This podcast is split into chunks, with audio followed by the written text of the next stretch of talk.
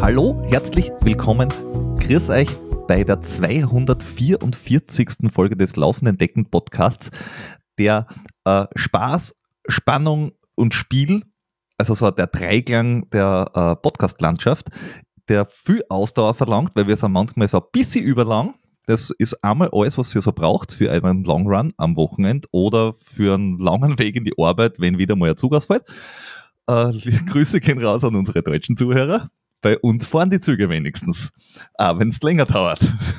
ähm, und wir haben auch dieses Mal, also wir sind in dem Fall ich, weil die anderen beiden haben beide jeweils zwei kranke Kinder, was total gut ist.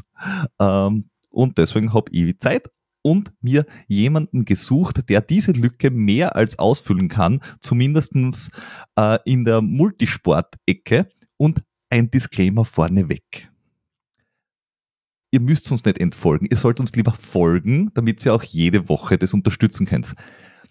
Und nicht entfolgen, weil ich wäre sicher wieder gescholten.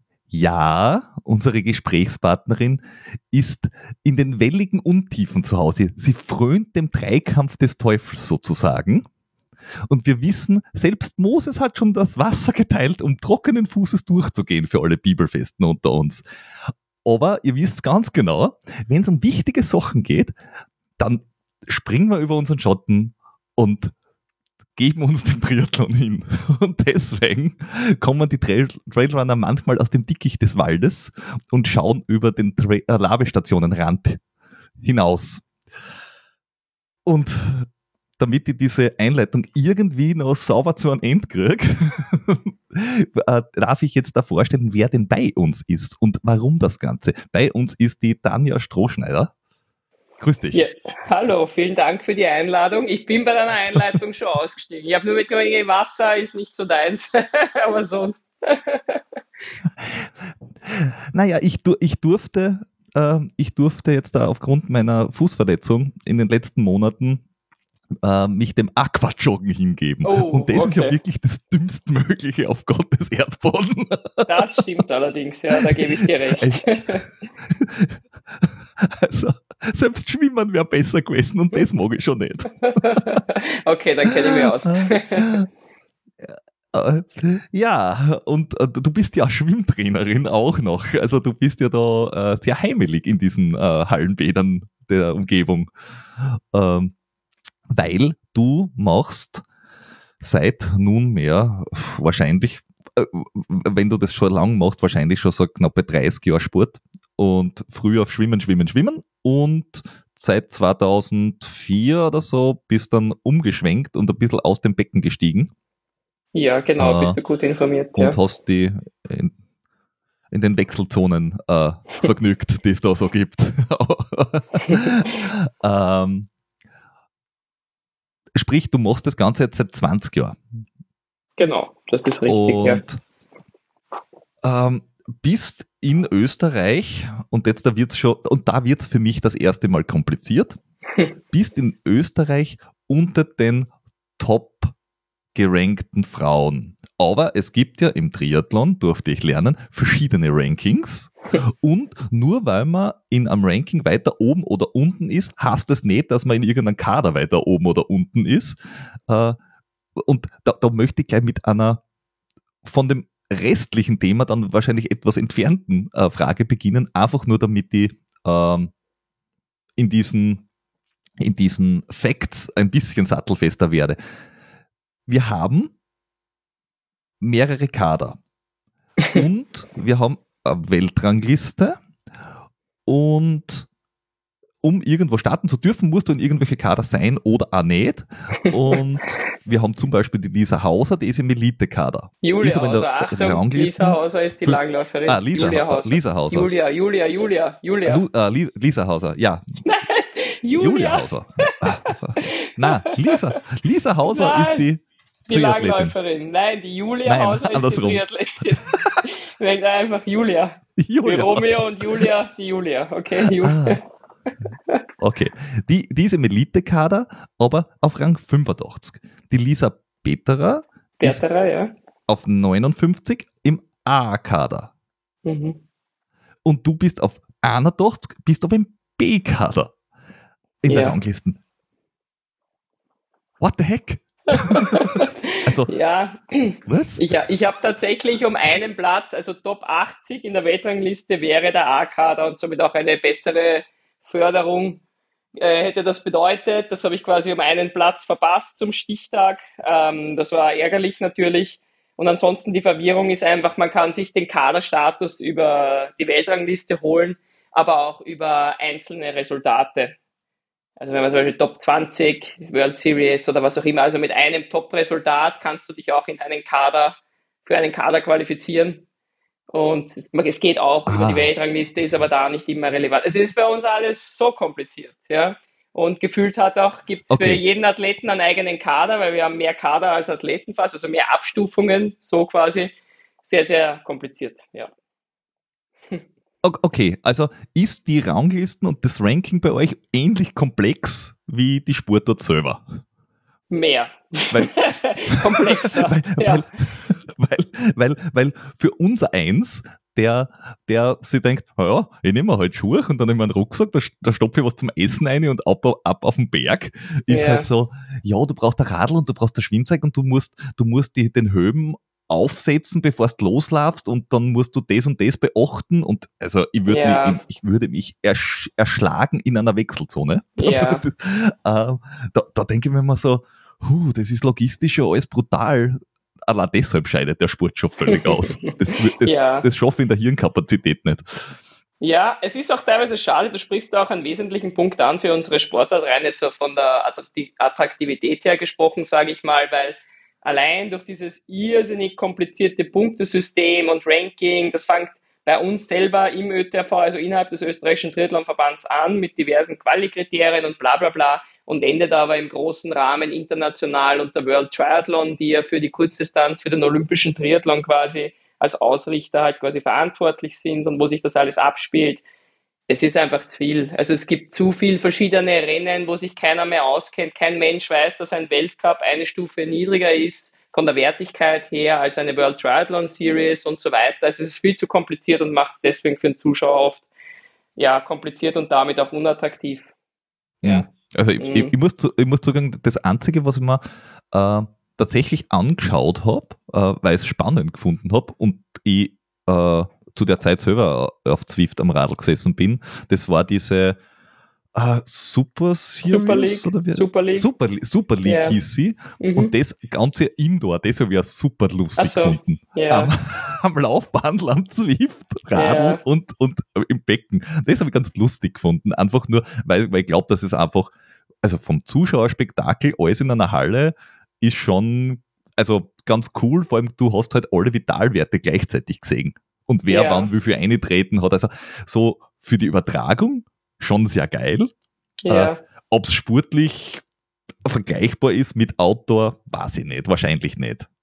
Nein, ja, nein, es ist allein das auf dem Laufband laufen, du musst schon gezielt trainieren, dann haben sie dort auch immer wieder technische Probleme gehabt, vor allem auch mit hm. den Laufbändern, also auf Zwift ist natürlich auch was anderes, was wir ein paar Mal gemacht haben, muss es schon was anderes, ist halt während Corona damals entstanden, damit man anfangen konnte, wieder irgendwas ja. zu tun. Ne? Von dem her war es ganz cool, aber generell muss man sagen, Super League ist ja ein privater Veranstalter quasi, die machen da schon eine sehr, sehr coole Sache. Also auch die normalen, aber wobei ganz normal sind die Triathlons ja nicht, ja. da gibt es ja auch unterschiedliche Reihenfolge und dieses und das, aber das macht es halt spannend und interessant. Das ja, ist schon ganz ja, cool. Ja. Drei, ich glaube, drei, du machst drei kurze Rennen, die noch die, die Reihenfolgen verändern und dann gibt es irgendwelche Abkürzungen und ja, da wird dann schon wieder kompliziert. Genau, genau, das auch, ja. Aber es ist sehr actionreich und alles sehr, sehr kurz und kurzweilig auch, das ist schon cool, ja. Ja, ja, das, das, das ist auch das, wo, wo ich sage, für, für den für den äh, nicht in dem Sport Seienden ja. ist das, glaube ich, so was, wo man sagt, so, ah ja, na, das ist ganz spannend, das ist wie, was weiß ich nicht, wenn du da einen Biathlon-Sprint anschaust, du hast keine Ahnung vom Biathlon, aber denkst, oh, das schaut ganz geil aus. Ja, ja, ja, auf jeden Fall. Das ist cool. Weil ja. äh, 50 Kilometer äh, Langlauf, klassischer Stil, gell? Das ist halt auch, das ja. ist halt wie Hawaii zuschauen. Kannst ja. schon machen, aber du musst halt den ganzen Tag sonst nichts zu tun haben. Ja, das ist, ich habe noch nie in meinem Leben ein ganzes Ironman-Rennen geschaut, noch nie. Das glaube ich. ja. Eben genau aus dem Grund. Ja, das ist das, das, ist das Lustige, äh, auch in unserem Sport. Ähm, es gibt trotzdem eine, eine erklägliche Menge an Zusehern, die sich zum Beispiel in Ultra Trail de Mont Blanc anschauen. Ganz. Ja. Also ja. die ganzen 20 Stunden der Übertragung oder 24 Stunden. Und du denkst so, ja, ich meine, ich habe mir ganz durchgängig, habe es mir nicht angeschaut, aber ich, ich habe es halt auch stundenlang nebenbei laufen. Mhm. Mhm. Ja. Aber das war jetzt da eigentlich äh, schon ein, ein weiter Ausflug äh, wo ganz anders hin. also grundsätzlich in deine Sportart. Wie bist du überhaupt auf die Sportart gekommen? Also wie bist du eigentlich aus dem Wasser zum Triathlon gekommen? Ja, tatsächlich war der Schwimmverein, wo ich begonnen habe, das war eigentlich durch meine besten Freundinnen im Kindergarten. Da war der Vater, war Schwimmtrainer und dann war eigentlich, wir gehen zum Schwimmtraining, aber in Wahrheit haben wir halt wir gehen gemeinsam spielen ne, im Wasser und Ding. Und dann ist das halt nach, nach und nach entstanden dass ich dort regelmäßig ins Schwimmtraining gegangen bin und der Verein war aber eigentlich mehr auf Spaß ausgerichtet, dieser Schwimmverein. Und wir sind da schon auch, haben an Wettkämpfen teilgenommen und so. Ähm, es war aber halt immer Spaßfaktor im Vordergrund und ich habe halt dann für mich so mit 12, 13 gedacht, hm, eigentlich Wettkämpfe machen, das macht mir Spaß und ich würde da gern mehr machen und ich möchte das ein bisschen leistungsorientierter betreiben und eigentlich, dass ich Leistungssport auch machen möchte. Und dann war irgendwie einerseits, dass man mir dann schon gesagt hat, so mit 13, 14, hm, beim Schwimmen ist eigentlich schon spät, weil da hätte ich schon in jüngeren Jahren sehr viel mehr schwimmen müssen, weil da das Hochleistungsalter mhm. eben deutlich, deutlich niedrigeres ist als im Triathlon. Und das zweite war, es war irgendwie, weil halt so mein engster Freundeskreis in diesem Verein war, war es irgendwie auch nie, stand es nie zur, Debat zur Debatte, dass ich Verein wechsle. Ähm, und dann habe ich eben den Schwimmtrainer damals immer genervt und gesagt, ich möchte mehr trainieren, ich möchte mehr trainieren. Ja, nein, bei uns wird nicht mehr trainiert, wir trainieren dreimal in der Woche oder ab und zu mal viermal in der Woche und das ist es und fertig. Und ich, ich möchte aber mehr machen, ich möchte aber mehr machen. Und dann hat er irgendwann gesagt, weißt was, Daniel, probier mal Triathlon aus, da kannst ganz viel trainieren und das wird dir sicher taugen. und ich habe damals, das haben irgendwie alle von uns auch immer schon so spaßhalber mitgemacht, da gab es diesen Kids Cup auf der Donauinsel. Ähm, mhm. Edrika Gran war da mit Gerhard Seidel damals so Ausrichter und da haben wir auch immer schon mitgemacht. Da waren auch so Mini, also so Kindertriathlons und Duathlon hat es gegeben und mal einen Lauf und so, da haben wir immer schon mitgemacht und von daher war es mir schon bekannt, was Triathlon ist und wie das ist. Und dann habe ich eigentlich, ja, dann habe ich mir gedacht, okay, probiere ich aus und bin dann eigentlich gleich picken geblieben, wie man so schön sagt. Und dann habe ich gedacht, ja voll, das taugt mir voll. und das möchte ich weitermachen und das möchte ich professionell machen. Und habe mich dann eigentlich mhm. eh, das war Herbst 2004, 2006 für meine erste äh, Jugend-EM schon qualifiziert und dann ist es eigentlich eh schon dahin gegangen. Ja, wobei das ist ja im Triathlon so mit 14, 16, bist, bist ja äh, noch quasi wirklich noch nicht zu alt. Nein, nein, genau, äh, genau. Ja. Eh, ja. im Gegensatz zu, weiß ich nicht, wenn du mit 16 zum Skifahren anfängst in Österreich, dann ja, ja, dann kannst du gleich ja. für die Altersklasse sparen. Weil, weil sonst da wird es nichts mehr. Ja, äh, na, so gesehen hat man da im Triathlon noch sehr viel Zeit, ja, das war schon gut. Und auch, dass ja. ich da vorher schon eine Disziplin gemacht habe und laufen tut man ja auch immer ein bisschen, oder bin ich auch schon immer ein bisschen, von dem her, ja, hat das schon gut passt. Vor allem, du, du, hast, du, hast die, du hast die Disziplin gemacht, die den meisten später am meisten Probleme äh, bereitet, wenn sie es nicht früher gelernt haben, weil einfach die, ja. die Schulter, die Schulterbewegung äh, und so weiter einfach, weiß ich nicht, wenn du mit 40 anfängst, dann ja, vergiss es. Dann. Genau, natürlich auch also, die Technik, was man ja. ja. Außer du hast ein Talent, ja, du hast ein großes Talent. Ja. Aber sonst ist es natürlich Technik lernen als Kind im Schwimmen ist ganz was anderes, als wenn man es dann erst später als Jugendlicher Erwachsene lernt, ist es natürlich deutlich schwieriger, ja. Ja. Und du bist dann in deiner Jugendzeit bis zu die Junioren, glaube ich. Also ich weiß nicht, ob mhm. das auch so heißt, also kurz mhm. vor der allgemeinen Klasse quasi äh, ja. schon im Nationalkader gewesen und warst da äh, echt weit vorne dabei. Genau, genau. Also und, so mit 15, 16, ja. Ja, schon im aber Kader das ist halt mal alles noch nach, nach äh, oder neben der Schulbildung, äh, weil mhm. man tut halt noch nebenbei irgendwas und irgendwann mhm. wird man fertig und normalerweise mhm. ist dann der Sprung in Österreich, wenn du das professionell machen willst, gehst entweder zum Bundesheer, zur Polizei oder gibt irgendwas Drittes gibt es glaube ich noch, aber das war's dann. Hm. würde, würde jetzt gar ja, nichts aber das war im Großen da, ja. das, ja, wenn das war's im Großen und Ganzen. Bescheid, ja. ja, genau. Also ich, ja. Na, ich habe ein normales, normales Gymnasium auch gemacht, tatsächlich. Ja, ich wollte ja. nicht in ein Sportgymnasium oder so wechseln. Meine Mutter wollte auch nicht, dass ich wechsle. Dann bin am Schulschiff. Der Donauinsel in die Schule gegangen. Ähm, und bin eigentlich, ich hätte dann zum HSZ, zum Bundesheer kommen sollen, war aber untauglich, weil ich einen Hörfehler habe. Also ich bin am rechten Ohr taub. Deswegen ist diese Option das ist gleich einmal. Fehler. Ja, ich, das wäre, tatsächlich stand mir meine Ehrlichkeit im Weg. Ich habe das leider angegeben, weil es wäre vermutlich nicht aufgefallen. Bei dem Hörtest, den habe ich bestanden, ja, lustigerweise. ich habe den Hörtest bestanden, habe es aber leider aufs Formular hingeschrieben, weil ich dachte, das ist Bundeswehr, da kann ich nicht lügen. Ne? Und habe das hingeschrieben, dass ich am rechten Ort taub bin. Und dann wurde ich zum Gespräch gebeten und gesagt, ja, eigentlich habe ich alles bestanden, aber ich habe halt da hingeschrieben, dass ich ja taub bin. Na, dann sind sie leider untauglich, sie können nach Hause gehen. Und somit war meine Chance, Profi zu werden. Du hast ja. genau das Gegenteil gemacht von alle Männer, die ja. bei der Musterung sind. Die versuchen, um, um, um alles, die versuchen alles, um rauszukommen und, ja. und werden quasi, die, die, müssen schon halb verblutet ankommen und sagen, ah, jetzt geht sie noch aus, du bist ja. tauglich. Ja. ja, das war ein Drama. Damit habe ich mal ziemlich selber ins Knie geschossen. Ja, ich hätte es deutlich einfacher haben können, ja. Mhm. Das heißt, du hast nachher quasi dir den, den Rest äh, wieder selbst finanzieren müssen, bist mhm. dann aber im, im Kader gewesen. Mhm. Ähm, und hast dann, ich weiß nicht, ob man dann, wenn man im Kader ist, äh, zumindest äh, vom, vom Verband äh, die Trainings oder, oder die Trainingslager oder ähnliches Zeit kriegt oder nicht, weil alles rundherum halt nicht, aber, aber so in die Richtung. Teilweise, ähm, ja. Aber du bist ja auch aus dem Kader wieder rausgeflogen.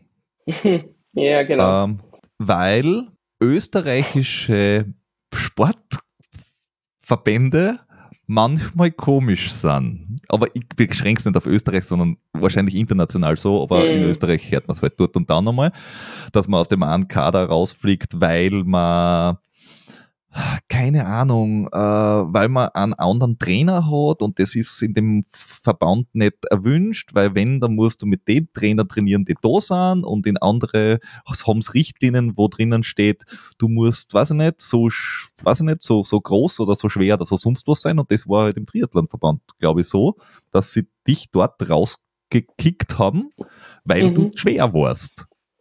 Genau, das war mit ein wesentlicher Grund, also wenn ich da ein bisschen ausholen kann davor, es ist eben so mein erster international wirklich wichtiger Start war eben 2006 die Jugend-EM in Rijeka. Dort sind wir Vierter geworden. Ich sage wir, weil das wird, äh, wurde damals im Jugendbereich immer als Teambewerb, also drei Mädels starten als Staffel quasi mhm. hintereinander, wobei jede so einen kleinen Triathlon macht und da war ich eben Teil davon. Ähm, und da sind wir Dritte geworden, äh, Dritte sage ich, Vierte geworden, 2008 sind wir dann Dritter geworden. Und da hat das dann so ein bisschen begonnen, auch von Vereinsseiten her, also auch von meinem näheren Umfeld eigentlich, muss man sagen, und Betreuerseite und Verbandsseiten, dass halt dann so ein bisschen angefangen wurde zu rechnen, hm, ja, weißt du, ihr seid eh gut und dann ja, du bist gut und es schaut alles gut aus, aber ein Triathlon wird halt beim Laufen entschieden und naja, da musst du halt schon, wenn du dann noch ein bisschen was rausholen willst, dann ja, ein, zwei Kilo weniger, weißt du, das sind automatisch, oder dass du irgendwas tun musst oder, oder so, ein paar mhm. Sekunden immer mehr am Kilometer und das heißt dann so und so viele Sekunden auf fünf Kilometer und so, da wurde dann gerechnet und ich habe mich halt brav dran gehalten, weil ich halt immer alles machen wollte oder immer alles machen will, was mir aufgetragen wird. Ähm, er gesagt, naja, wenn es ein bisschen leichter wird, dann geht noch was. Und das habe ich dann gemacht und habe halt einmal das erste Mal geschaut oder geschaut. Gesund habe ich mich schon immer ernährt, aber so wirklich ein bisschen auch mitnotiert und so, wie viel ich esse, was ich esse. Und das hat am Anfang auch funktioniert und ich habe damit abgenommen, äh, ein, zwei, drei Kilo, wobei ich eben sage, damals, ich finde, das war wirklich voll okay für eine 16-Jährige, wie ich ausgeschaut habe wie ich da eigentlich dann schon austrainiert war, mhm. weil das ist dann eh automatisch gekommen, indem man nicht mehr nur schwimmt viermal die Woche, sondern halt Schwimmen, Radfahren, Laufen macht und das von den Trainingsstunden auch wesentlich mehr. Das hat einmal dann funktioniert. Ähm, Was hast du da ungefähr an Trainingsvolumen schon gehabt? Weil das, das, das, also du bist ja da schon in einer Leistungsklasse unterwegs gewesen, die äh, nicht so ohne war. Also, und gerade ja. in so einer umfangreichen Sportart bist du ja schnell ja. mal auf 20 Stunden. Genau, da war ich sicher schon, also 20 Stunden habe ich auf jeden Fall gehabt, hat sich wahrscheinlich manchmal auch hin zu die 25 bewegt, so in den Rahmen. Ja, je nach mhm. Jahreszeit natürlich, also saisonbedingt. Und ja, genau. Und dann und, hattest du diese ganzen Außenmenschen, die total gute Ratschläge hatten. genau, genau. Und das habe ich dann gemacht und dann immer, ja, super, jetzt bist du auf einem guten Weg und dieses und jenes und ich höre immer weiter, weiter, weiter und dann irgendwann hat das Ganze plötzlich begonnen umzuschlagen. Also ich habe halt immer mehr Kalorien reduziert, auch die ich am Tag gegessen habe und habe halt dann plötzlich angefangen zuzunehmen. Und dann war mhm. natürlich einmal Panik. Ähm, das hat man natürlich auch relativ rasch mir angesehen. Und da wurde ich auch gleich zur Rede gestellt, ja, wie kann das sein? Wir haben dir doch gesagt, du musst abnehmen, du musst auf dein Gewicht achten und dieses und jenes. Und dann sind auch die ersten Verbote kommen, okay, du isst keine Nachspeise mehr und so weiter. Und ich habe es natürlich nicht verstanden, weil ich habe gedacht, hey, ich passe doch so auf und ich zähle mit, ich zähle Kalorien und ich schaue und tu und es wird mehr. Okay, was ist dann die Konsequenz? Okay, offensichtlich esse ich zu viel, ich muss weniger essen. Und was ist passiert? Ich habe weiter einmal, zugenommen. Wir, wir, reden aber jetzt dann noch immer von jemandem, der 16 ist, oder? Na, da war ich dann schon ein bisschen älter. Oder also 17. 17, da war ich dann super. 18 hat es mhm. langsam zu kippen begonnen. Also 17 habe ich dann entsprochen. Wir sind in einer Zeit, wir sind also in einer Zeit 17, 18 und du sagst an, an, an Mädel, das relativ austrainiert ist und eh schon äh, wahrscheinlich körperfettmäßig irgendwie 5% unterm Schnitt, das sonst so äh, umeinander ist.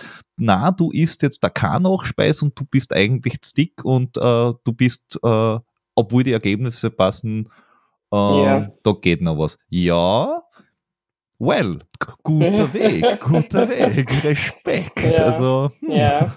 Mhm. Also das Gewichtsthema der war Kassen schon... von dem Oregon Project Salazar, äh. glaube ich, genau. Das war auch ein guter. Mhm. Ja. ja.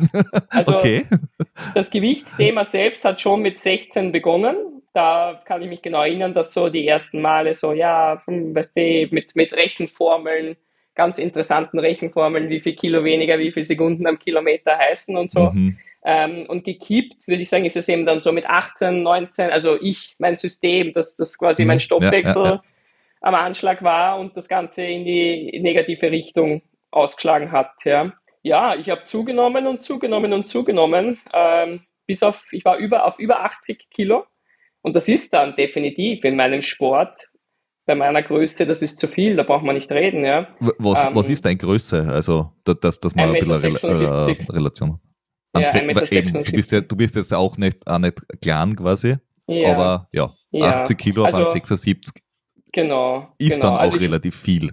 Ja. Genau, genau. Also ich war auch zum Vergleich, ich war mit 16, war ich schon ausgewachsen, also war ja schon 1,76 und war, habe so 66 Kilo gehabt 66, 67 vielleicht, ja. Und also nur damit man sich vorstellen kann, also das waren dann schon gute 15 Kilo, die draufkommen sind, ja. Also waren dann nicht, nicht natürlich von heute auf morgen, das ist dann immer schlimmer geworden, weil meine Konsequenz war immer, okay, ich muss noch weniger essen. ja. Und ja, also es ist, bevor ich dann da auch aus dem Kader geflogen bin, weil das, das ist schon was, das muss ich äh, nehme ich auch, falls es Konsequenzen geben sollte, wovor ich jetzt einmal nicht ausgehe, aber das nehme ich auch, würde ich auch in Kauf nehmen, muss ich schon ansprechen. Es steht bei uns nach wie vor im Athletenvertrag quasi, dass wir eine Körperkonstitution, wenn wir im Kader sind, haben müssen, die eine optimale, boah, bitte nicht auf jedes Wort festnageln, aber so eine optimale, äh, also quasi ein optimales Leistungsvermögen, also optimale Leistungsfähigkeit quasi ermöglicht. Ja. Das, was ich was daran mit Anlauf ist, deppert ist.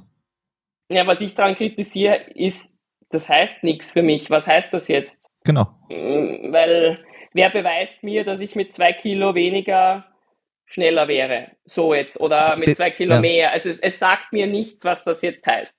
Ja. Na, es, es, ist, es ist eigentlich es ist, äh, es ist ein Gummiparagraph, den da jeder gegen dich auslegen kann. Ja, das, genau. Das, das, genau, so, genau. genau so steht, also so wie es sich für mich anhört.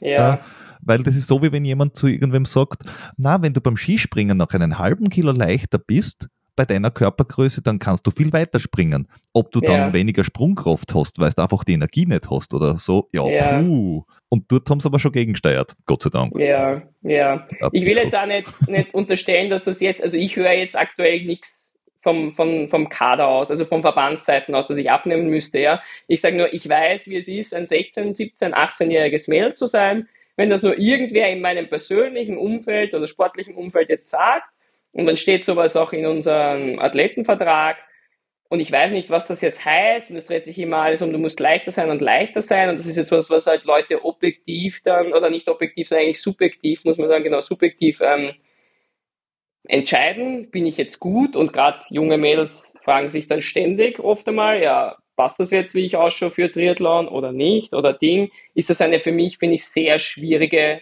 Formulierung, muss ich sagen. Es ist vor allem, es ist vor allem, es ist vor allem äh, die einzige, auf die man sie quasi kaprizieren kann, wenn man nicht sehr, sehr tief in, der, in dem ganzen Mechanismus drinnen ist von Energiebereitstellung, äh, Leistungserbringung, äh, Ernährung und de, also diese, diese Zusammenhänge, yeah. das mit 16, 17, 18 wahrscheinlich jetzt dann noch nicht so intus hast und die halt auf Menschen in deinem Umfeld verlässt, von denen du yeah. ausgehen musst, dass die versuchen, das Beste für dich äh, zu, äh, zu tun und ohne dir zu schaden. Ja. Weil das ist, das ist im Endeffekt so, wie wenn die irgendwer mit 16 auf irgendwelche, weiß nicht, Model-Shows schickt und, und sagt, ja na, also, ja, du bist zwar schon ganz gut dabei und bist Dritte geworden, aber was die, zwei Kilo weniger? Ja. Weil Size, Size Zero ist schon fast ein bisschen dick. Ja. Ähm, da geht noch was, dann bist du nächstes Mal noch eine Stufen drüber. Ja. Weil das ist dann schöner oder besser. Und so, na, besser ist normalerweise derjenige, der gewinnt. Yeah. Punkt. Yeah. Und manche sind, man, äh, ich vergleiche das, ich sage das immer, beim, wenn es um, ums Laufen geht, wenn ich mir einen Andy Walter anschaue. Mhm. Und ich schaue mir irgendwie die Leute, die rund um ihn normalerweise laufen, in seiner Gruppen, die sind alle an Kopf kleiner und um, um eine Schulter geringer. Weil er, ich meine, er, er ist aerodynamisch wie ein Schrankwand, aber trotzdem ist er schnell. Also ja, wobei es ist schon lustig beim Andi jetzt, und Andi ist groß, das stimmt, aber das Marathontraining, es verändert ihn. Also er, er muskulär, also bei den Muskeln sieht man es und er schaut, er ist auf jeden Fall schlanker und auszahlter, obwohl er gleich viel isst wie immer, aber er, ja. da isst es halt auch nicht mehr. Also man sieht schon, dass das Training auch seine Wirkung hat, ja, und er sich körperlich verändert und halt anders ausschaut, als wo er 1500 Meter Läufer war, ja. Ja. Naja, naja, gut, du brauchst da viel, viel mehr äh, Schnellkraft quasi. Ja. Äh, und, und das ist es ja, wenn du, ähm, so wie du jetzt da Triathlon machst mit 20, 25 Stunden Umfang. Also bei uns hast du es, also jetzt auf der, auf der Langdistanz im, am Trail, hast du die Umfänge auch in deine Peakwochen äh, am Berg und bist du halt den ganzen Tag draußen, aber da wird davon, von, quasi auf der Distanz wird davon von, von Anfang an beigebracht, essen, essen, essen. Gewinnen yeah. tut, wer am Schluss noch was reinkriegt. Mhm. Weil wenn du keine Energie mehr hast, hast du halt verloren. Mhm. Und da finde ich es halt, ich finde es halt einfach, ich finde es einfach grob fahrlässig, irgendjemandem mhm. zu sagen, ist weniger. Das ist, wenn es wenn, zu dir gesagt hätten, trainier mehr, war es wurscht gewesen wahrscheinlich. Und nicht ist weniger. Das ist das, was ich, äh, ich das finde ich immer sehr äh, schwierig, weil das kann, kann zu nichts Guten führen. Ähm, und da, da frage ich mich immer, warum warum es da nicht äh, Ansprechpersonen geben, äh, gibt, die sich dann um dieses Thema kümmern. Ja, das gibt es schon. Es, also, ich sage, man muss das von zwei Seiten sehen. Es wird da schon was getan. Ich glaube aber, dass es nicht wirksam ist, dass was getan ist, äh, was getan wird. Ähm, weil es ist, es ist Theorie, es ist alles schön und gut, aber wenn ich mal so anschaue, was tatsächlich abgeht, ähm, tut sich da eigentlich nicht viel, mhm. weil das Problem ist nach wie vor leider sehr präsent. Gefühlsmäßig, ich habe keine Fakten und Zahlen, aber gefühlsmäßig von Beobachtungen wird es eher schlimmer als besser. Ähm, das gibt jetzt zwar schon so wie Frauen im Fokus und Ding und dieses und jenes ist ja alles schön und gut, dass darüber gesprochen wird. Ähm, mhm. Aber das schießt meiner Meinung nach, muss ich sagen, am, am Ziel vorbei. Also das kommt doch vor allem nicht bei den jungen Mädels an. Und wenn jetzt natürlich, wenn jetzt Trainer, Coaches, Betreuer geschult werden, ist das auch super. Aber ja, was hören wie es sein sollte, ist das eine, wird es dann auch so umgesetzt. Das wage ich zu bezweifeln. Und meine persönliche Erfahrung zeigt irgendwie auch, dass, also die Menge an Betreuern und Trainer, die da nicht auf dieses Gewichtsthema sich total eingeschossen haben oder wo das nicht zumindest einmal Thema gewesen wäre und das aber auf negative Art und Weise. Ja, ich kann was so und so besprechen oder ich kann so und so eine Herangehensweise haben. Ich habe das immer oder zu einem leider sehr großen Teil, nicht immer, es gab positive Ausnahmen, aber zu einem sehr großen Teil immer als sehr, sehr negativ erlebt. Ja.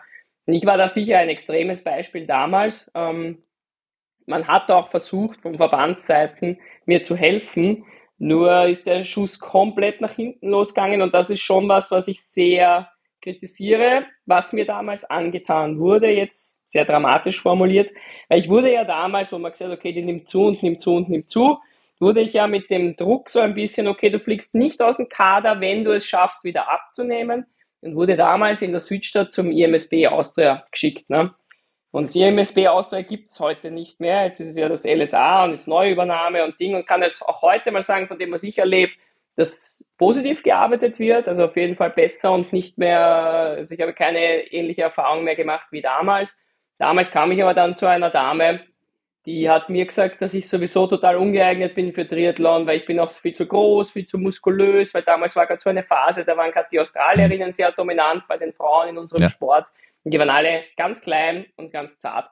Und heute sieht man ja auch mittlerweile, Gott sei Dank, es gibt total verschiedene Typen, also Typen, Typ Frau quasi, die halt, die erfolgreich sind im Triathlon und ist das alles widerlegt und so, aber die hat mir damals gesagt, ah, hör sofort auf, das ist komplett sinnlos bei dir. Und auch wie du ausschaust, quasi na unmöglich und geht gar nicht. Und dann haben sie mal einen Plan in die Hand gedrückt für, den habe ich heute noch, den habe ich aufgekommen, der liegt da oben, ähm, mit 1500 Kalorien am Tag, maximal Ernährungsplan, ja. Ähm, damals noch eben war ich ja daheim noch bei der Mama und wir haben das ganz penibel alles danach gekocht und gemacht und so weiter. Hm. Und ich habe weiter zugenommen. Und dann habe ich halt noch versucht, diese Abwagen, weil dann war immer, okay, du bist jetzt, ich weiß nicht, ob es jede Woche war oder jede zweite Woche oder irgendwas so halt, musst du zur Körpervermessung, wirst abgewogen und wenn das jetzt pro Woche oder pro Monat so und so viel weniger ist, dann bleibst du im Kader, wenn es in die richtige Richtung geht und wenn nicht, dann fliegst du halt raus. Und am Anfang habe ich mich halt noch durchgeschummelt, weil mit dem 1500 Kalorien am Tag, das hat eben nichts bewirkt. Also ich habe halt tendenziell weiter zugenommen.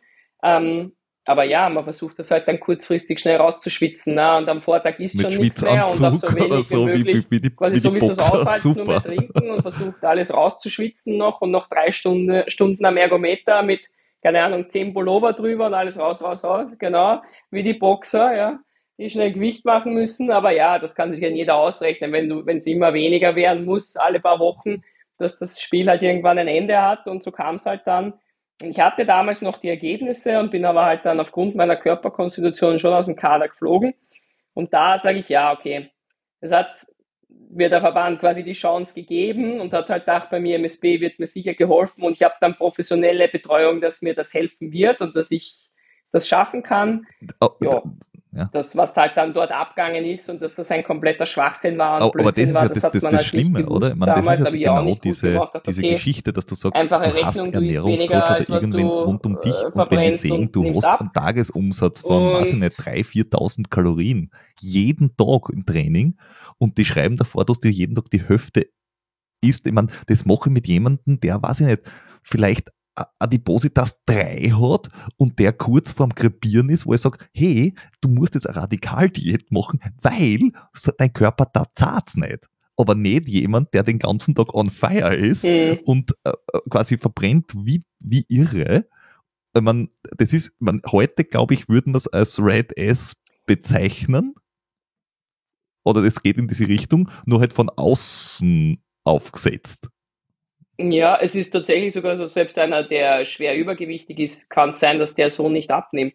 Weil der mit so wenig Essen, der hat ja trotzdem einen viel höheren Verbrauch, weil alles für den viel anstrengender ist. Das heißt, damit der mal der Stoffwechsel funktioniert, braucht auch der Energie. Ja, es ist alles spannende Sachen, die ich bei meinem Ernährungsdiagnostiker, den ich jetzt heute habe, dem Jürg Hösle in der Schweiz gelernt habe. Ähm, ich sag da warum, was der springende Punkt bei dem Ganzen war, bei mir, auch mit dem IMSB und so weiter. Mhm. Und das hat mich bis heute traumatisiert die haben mir nicht geglaubt, dass ich so wenig esse. Die ist hundertprozentig, sie hat mir zwar nicht ins Gesicht gesagt, ah, du lügst, du isst sicher mehr, aber das unterschreibe ich. man hat hundertprozentig geglaubt, dass ich nicht so wenig esse, dass ich halt heimlich esse oder halt mehr esse, als was am Plan steht. Ähm, und das von, von mir im SB selber wurde mir das nicht unterstellt, aber generell, wenn ich damals jemandem gesagt habe, und das war das ja, Schlimmste an dem Ganzen, dass ich wirklich so wenig esse, weniger als 1500 Kalorien am Tag, es hat mir niemand geglaubt. Nicht einer. Ja gut, meine Mama, weil die hat für mich gekocht und die hat mich den ganzen Tag erlebt, ja, und hat das gesehen, wie ich mich dann halte, aber dass ich in Wahrheit jeden Tag, das war wirklich Hungern. Also wenn du so viel trainierst, das war schlimmes Hungern. Das war jeden Tag Hunger haben, das war nur mehr fertig sein, erschöpft sein, körperlich fertig, der psychische Druck natürlich psychisch fertig. Alle haben über mich gelacht, also gefühlt. Ich, ich bin in die Südstadt gekommen und das, die Leute haben schon getuschelt. Du kannst ähm, die Leistung ja auch nicht mehr bringen. Also du kannst die Leistung Nein, nicht bringen, Leistung weil woher soll der Körper das nehmen? Ja. Äh, und ja. im Kopf bist du halt komplett im Eck, weil, also, ja. also das musst du ja mal, also den, das ganze, äh, den ganzen Gegenwind musst du halt einmal vertrauen. Und man, wenn das jetzt jemandem passiert, der, weiß ich nicht, 45 ist oder 50 ist, äh, gesettelt ist und dieses und jenes in seinem Leben schon gemacht hat und dann kommt er in irgendeine Firma und dort sind einfach 30 Leute, die ungut sind den ganzen Tag und mhm. auf irgendwas herumreiten, dann geht die Person normalerweise irgendwann und auch da bleiben normalerweise Spuren. Aber wenn da das passiert, in einer Zeit, wo du noch äh, relativ wenig Lebenserfahrung hast, ich meine, da, da, da frage ich mich halt, äh, also du hast dann jemand gefunden mit, mit einem äh, Ernährungscoach äh, in der Schweiz, der, der, der dich ja bis heute begleitet, äh, dem du mhm. vertraust und de, de, ich glaube, der größte Anker ist deine Mutter, äh, äh, weil yeah. man, die hat, die hat dich auch der, in der Zeit ertragen müssen. Ich gehe davon aus, dass du nicht ganz entspannt warst äh, den ganzen Tag. Ähm, mhm. Nein, oder, ich, oder hast du keine Energie gehabt? Ja, das geht tatsächlich eher in die Richtung. Ich war eher sehr traurig in der Zeit, würde auch sagen, sehr zurückgezogen. Mhm. Also ich würde nicht sagen, ja, ich war in einer Depression, aber eher in diese traurige Schiene, ruhig und nicht jetzt irgendwie so wie der Klassiker, so die, nicht hangry, quasi wenn man mal kurzfristig Hunger hat und einfach nur mehr grantig ist, wenn man was essen will. Ja. Was hast du ähm, kurzfristig? Sondern, das ja. ist mein täglich Brot. ich gebe mir drei Stunden nichts zum Essen. Das ist schrecklich. Ja. Wir sind in der Gassen. ja, ja, ja. Das war lustigerweise bei mir in der Firma jeder. Ja, na, ist normal, oder? Äh, Wenn du mich grantig machen willst, drei Stunden Meeting ohne Essen. Verstehe ich, kann ich gut ähm, nachvollziehen.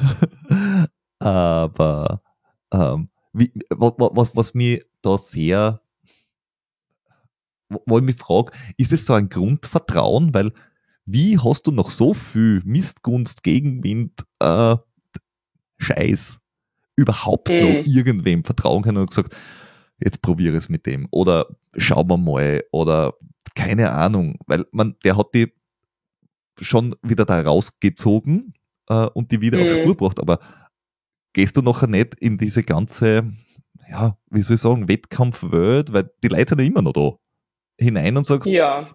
eigentlich geht's alle weg. Naja, ja, es war schon, das muss ich sagen, das ist mir lustigerweise ist jetzt vielleicht nicht das richtige Wort, aber das ist mir schon geblieben ein bisschen eine Spur von Scham, weil es sind ja die Leute sitzen ja teilweise noch immer auf ihren Positionen, denen gegenüber, die mich damals so gesehen haben. Ich habe mich ja mhm. selber nicht wohl gefühlt und wenn dich gefühlt wirklich alle auslachen, ähm, das macht was mit dir. Also ich habe mich dauernd geschämt, aber ich habe auch nicht aufhören können mit Sport, also bin ich halt weiter dort erschienen und habe mich weiter auslachen lassen, ja.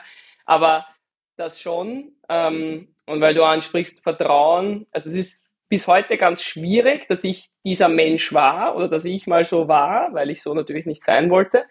Ähm, und weil du sagst Vertrauen, es ist, ich kann mich ja genau an den Moment damals erinnern, ich habe damals bei einem Schweizer Trainer trainiert, das war einer der wenigen, die nicht auf mein Gewicht so rumgehackt haben, sondern die mir geholfen haben und die das einen sehr positiven äh, Zugang zu dem Ganzen gehabt haben. Das war der Claude Ammann und der hat den Game gekannt, ist mit mir dorthin gegangen. Für mich war es erstmal Panik. Also ich bin davon ausgegangen, okay, jetzt kriege ich wieder eine am Deckel, ich höre wieder dass ich zu dick bin, zu schwer, nicht gemacht für Triathlon, ich werde wieder fertig gemacht, ich werde wieder heulen heute und so weiter, so Horror, aber wie immer brav ich halt bin, ich bin halt mitgegangen, habe gesagt, okay, ich mache das.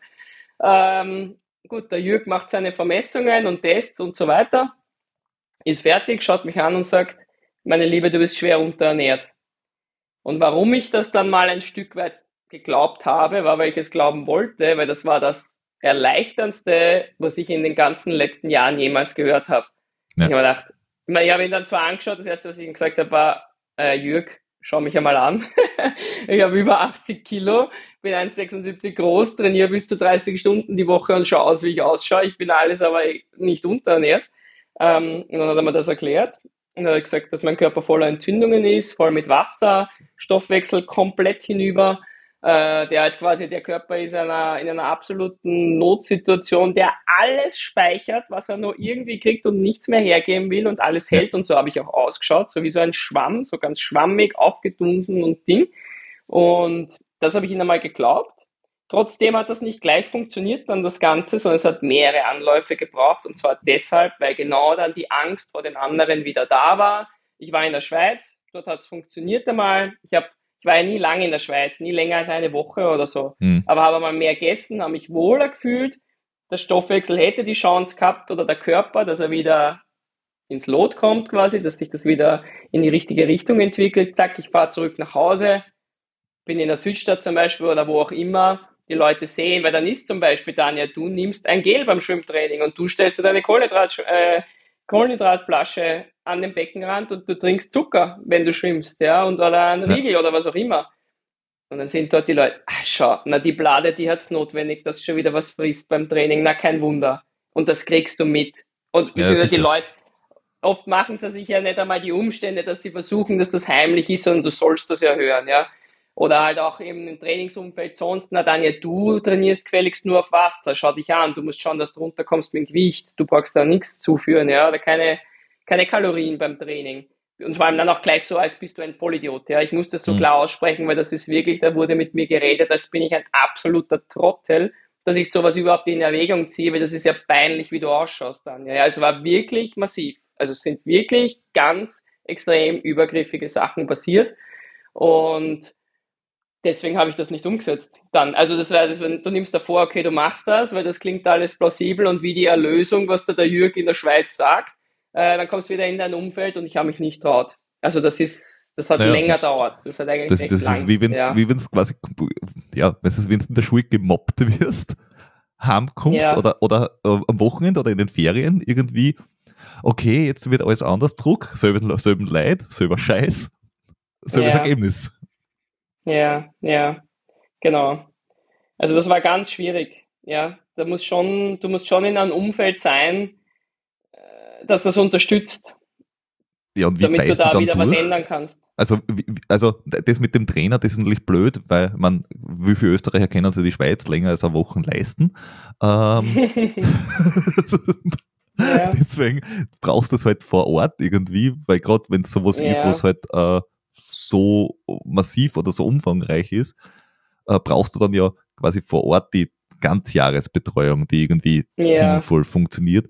Und wie, wie kannst du dann durchbeißen? Also, was, was kannst du jetzt, wenn man sagt, okay, jetzt kommt eine junge Athletin zu dir her und sagt, durch zu, äh, irgendwie, das läuft nicht so, wie es sein soll. Was mhm. kannst der mhm. raten, wo kann sie die Rückhalt holen oder äh, den, mhm. den, das Mindset holen, da durchzubeißen? Weil du, du hast es ja getan. Du bist aus dem mhm. quasi wieder rausgekommen. Das mhm. schaffen ja viel nicht. Also es ist ja nicht, also ob Triathlon, ob Berglauf, ob Skispringen, Langlaufen, äh, weiß ich nicht, rhythmische Sportgymnastik. Also es gibt ja da, weiß ich nicht, äh, 17 Sportarten, die dafür prädestiniert mhm. sind. Mhm. Äh, und ich weiß nicht, wie viele Karrieren an, an genau sowas crashen. Ja, viele, viele, das kann ich da wirklich sagen. Also das ist, es kommt dann oft leider, wenn die Athletin oder der Athlet schon aufgehört hat, dann kommt irgendwann der Post, ja, hab's nicht mehr ausgehalten, weil das ewige Thema mit Essen und der ewige Druck und die Konfrontation mit dem eigenen Körper und Ding. Und meine ja, siebte, mein, mein, mein siebter äh, Ermüdungsbruch, weil Ermüdungsbruch. die Knochen nichts mehr mhm. hergeben und mhm. weiß nicht. Ja. Aber wie, wie ja, macht man das?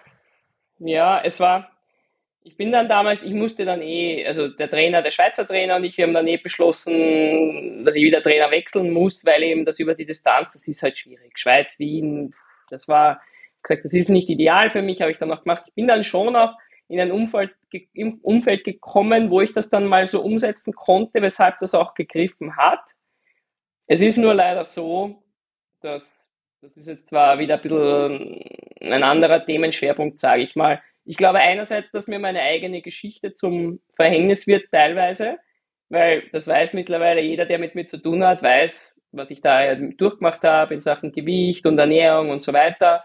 Und dann ist es halt auch so, wenn Zeiten sehr stressig sind und wenn sehr viel Druck in der Wettkampfzeit kommt und so und es läuft mal im Training nicht, dann wird diese Schublade dann auch gerne mal wieder ausgepackt. Und jetzt sagt, naja, wenn mal ein Lauftraining scheiße war, naja, du weißt ja, dass du immer aufpassen musst auf dein Gewicht und dieses und jenes und womöglich hast du wieder zugenommen, schau dich an und dieses und jenes.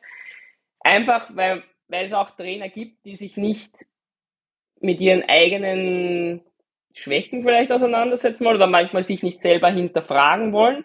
Stimmt das, was ich im Training gemacht habe? Ist das so gescheit? Hätte ich was anders machen müssen oder können oder was auch immer? Also ich glaube, das sind auch viele Trainer, die nicht bereit sind, da zu reflektieren. Ähm, oder halt, ja, die sehen, wenn sie mal sagen, okay, ich habe tatsächlich einen Fehler gemacht, dann glauben sie gleich, sie sind ein schlechter Trainer oder so. Und dann ja, schiebt man den Ball, da gibt es glaube ich schon ein paar, ja. oder ja, vielleicht, nicht, oder vielleicht also war es ein blöder Tag. Oder vielleicht war ja, irgendwas anderes schuld. Also, Ja, oder allein wenn du den Sprung vielleicht mal im Laufen nicht machst und es zahlt sich gerade ein Stück, ja. Aber ich sag, für mich ist, grad, ist ein Trainer nicht ein scheiß Trainer, wenn er sagt, okay, da habe ich, glaube ich, einen Fehler gemacht, das hätte ich anders machen sollen oder da bin ich jetzt gescheiter, sondern es zeigt das nur, dass derjenige sehr reflektiert ist. Ja. ja, ich meine nur, ich glaube manchmal auch, wenn man sich nicht damit auseinandersetzen will, was im Training falsch rennt, dann kann man den Athleten auch mal, dann, dann schiebt man den Ball oder die Last, okay, dem Athleten hängt man so und sagt, du bist schuld, weil du hast XY gemacht. Und bei mir ist das Gewichtsthema halt, das ist eine Einladung. Wenn es einmal nicht läuft und ich als Trainer will mich nicht damit auseinandersetzen, warum es nicht läuft, sagen wir, naja, Tanja, vielleicht hast du halt schon wieder Gewichtsprobleme. Ja, das ist ein Punkt, aber das hat jetzt gar nichts damit zu tun. Ähm, ich bin jetzt ein bisschen abgedriftet, weil du meinst, wie kommt man da raus? Ich glaube, es führt kein Weg drum herum, als dass man ein Umfeld findet, was Sachen Ernährung und, und Körperkonstitution und so weiter und Energieversorgung professionell angeht. Nur das mhm. ist ganz, ganz, ganz schwierig, meiner Erfahrung nach, das in Österreich zu finden. Oder vielleicht auch in anderen Ländern, das weiß ich nicht. Es gibt sie, definitiv. Es gibt da sicher Betreuer und Trainer, die das gescheit machen. Aber das muss wirklich gescheit sein und vor allem darf man nicht vergessen, es wird trotzdem, selbst wenn der Trainer oder das engere Betreuerumfeld, wenn das sehr gut macht, es gibt immer noch Leute, die sehr nah immer noch dran sind, so ein bisschen außerhalb, aber die immer reinreden oder sei es nur mal auf Instagram kommt irgendein Scheiß-Kommentar oder dieses oder jenes und du bist im Sport halt schon auch immer Leuten ausgesetzt, die natürlich immer schauen, okay, wie schaut die aus? Schau, schaut die fit aus? Schaut die nicht fit aus? Dies, das, es wird immer geredet. Also du ja, musst da schon, mir hat dann schon auch geholfen, der Zeitpunkt, wo ich gesehen habe, hey, das funktioniert, mehr essen, du hast Energie, du bist gesund, die Leistung passt, die Leistung, Leistungsentwicklung ist da und ich esse das Vierfache von vorher. Und wenn sich das mal über eine gewisse Zeit bewährt hat, dann glaubt man das und dann kippt man da auch nicht mehr so schnell raus. Das hat mir ja schon oft davor bewahrt, dass ich da nicht wieder zurück reinkippe, wenn, wieder, wenn ich wieder irgendeinen scheiß Kommentar mal gehört habe. Ja. Nur der Schritt, bis man mal so weit kommt, das ist sehr schwer und sehr lang auch teilweise und das braucht, bis das da ist und bis das auch im Herzen ist. Und also da, weil ich beim Video sehe, im Kopf ist, ja, bis es mal im ja. Kopf ist und auch im Herzen ist, für die, die nur zuhören. Ähm, und ich habe auch, es sind auch schon Mädels zu mir kommen und wollten mit mir reden für ein Gespräch und das mal halt unter vier Augen reden, wie das bei mir war oder Tipps und was auch immer. Und das, da merkt man auch halt, gegen was für Mühlen man da ankämpft. Und ich verstehe es. Ich verstehe es, warum diese mhm. Angst bei den Mädels so präsent ist, ja, und so tief verankert ist. Ja. ja und, und, du findest, und du findest wahrscheinlich auch, selbst, selbst wenn du wahrscheinlich drei Trainer kennst, wo du sagst, es, es, dort funktioniert es gut oder da habe ich Gutes gehört, es hat ja nicht jeder zu jeder Zeit auf jeden Trainer oder jede Trainingsumgebung Zugriff. Also, weiß ich nicht, wenn, wenn mhm. du jetzt da hörst, oh, ich habe da vom, weiß ich nicht, Leistungszentrum in St. Moritz was gehört, du sagst ja, jo, eh geil, aber hilft halt nichts. Komme ich nicht hin, kann ich mir, was nicht, kann ich mir nicht leisten, kann ich mir nicht einteilen, kann ich, weiß nicht was. Es ist zwar schön, dass ich weiß, dass es das gibt, aber ist halt doof. Andererseits gibt es dann auch so Leistungszentren, das, äh, die hochgejubelt werden, wo du im Nachhinein hörst, äh, dass die Methoden, die dort abgehen, halt auch nicht nur grenzwertig, sondern weit über die Grenze sind, weil man dieses äh, Oregon Project weil nee. ich vorher nur den Namen erwähnt habe, was ja genau in die gleiche Richtung gegangen ist. Wo ja, ja. systematisch quasi auf diese, in diese Kerbe geschlagen worden ist, äh, ja. durch Trainer, die was anderes machen sollten in ihrem Leben. aber nicht Trainer sein. Ja. Äh, aber du bist dann aus dem Ganzen quasi wieder, wieder retour gekommen, äh, bist äh, wahrscheinlich auch im Kopf äh, sehr, sehr viel Durchschlag oder durchhaltekräftiger, durchschlagkräftiger geworden, dass die jetzt wahrscheinlich nicht mehr so schnell was aus der Bahn wirft. Äh, und dein Körper hat sich gedacht, Moment, das probieren wir aus, ob es nicht mehr so schnell aus der Bahn wirft. Und äh, dann hat es dein, dein Rücken aus der Bahn geworfen. Ich, das, ja, das war tatsächlich aber schon davor. Das war eigentlich mit eine Begründung, warum der Jürg dann auch gemeint hat, dass, dass er sich vorstellen könnte, dass dadurch auch die Rückengeschichte äh, entstanden ist, weil er halt bildlich gesprochen meinte, mit dem ganzen dauernd Hungern und zu wenig Essen war, der Körper ist wo gebrochen an der schwächsten Stelle und das war bei mir halt der Rücken. Also auch ah, dadurch, dass das ich halt war noch quasi Zeit in dem Zeitpunkt, war. wo du quasi im im, im Hungern drinnen warst, hat der Körper schon aufgegeben. Ja, also das hat sich ah, bei mir eigentlich, okay. also der Bandscheibenvorfall war 2018, hat das Ganze begonnen und ich habe dann eigentlich mit diesen berühmten, unter Anführungsstrichen, den Instagram-Post halt von mir, eigentlich durch Zufall dann, den ich damals durch Zufall eigentlich gemacht habe, wo ich mir nicht viel dabei gedacht habe, muss ich auch sagen, aber nur das, okay, ist eine coole Geschichte, wo ich dann in einem halben Jahr 10 Kilo abgenommen habe das war dann von November 2019 auf April 2020. Und also hier die Werbeeinschaltung für alle deine äh, Instagram-Follower. Geht's einfach her und folgt uns auch. Das, das hilft. immer, immer. Genau, das hilft jedem. äh, äh, ja, stimmt, da hast du diesen, diesen, diesen Abnahmepost gemacht, genau. aber da warst du ja wieder im Training. Also da warst du ja wieder im Training, weil zuerst hast du ja Kassen mit dem Bandscheiben oder mit dem, also mit dem Rücken kannst du den Sport mhm. auch wieder in die Haare schmieren. Also das war ja dann schon das, das dritte oder vierte Mal in deinem Leben, dass irgendwer gesagt hat, hör zu, Triathlon, du, das ist kein guter ja. Match. Ja, ja, das war schon 2012 bei meiner Herzmuskelentzündung, die nicht erkannt wurde. Dann 2018 wieder mit die Bandscheiben. Das hat sich dann tatsächlich gezogen bis Frühjahr 2022, so Herbst 2021, Frühjahr 2022, also über viele Jahre, genau. Und ja, da habe ich halt ja, vier Jahre mit Schmerzen trainiert. Hm. Unerträglichen Schmerzen. Also wirklich, das was hm. sagt eigentlich, irgendwo muss ich sagen, es war deppert, mit diesen Schmerzen zu trainieren und Wettkämpfe zu bestreiten. Das habe ich ja auch gemacht. Muss aber auch gleichzeitig sagen, hätte ich das nicht gemacht, glaube ich, dass ich aufgehört hätte. Also vier ja. Jahre kein Sport. Hm.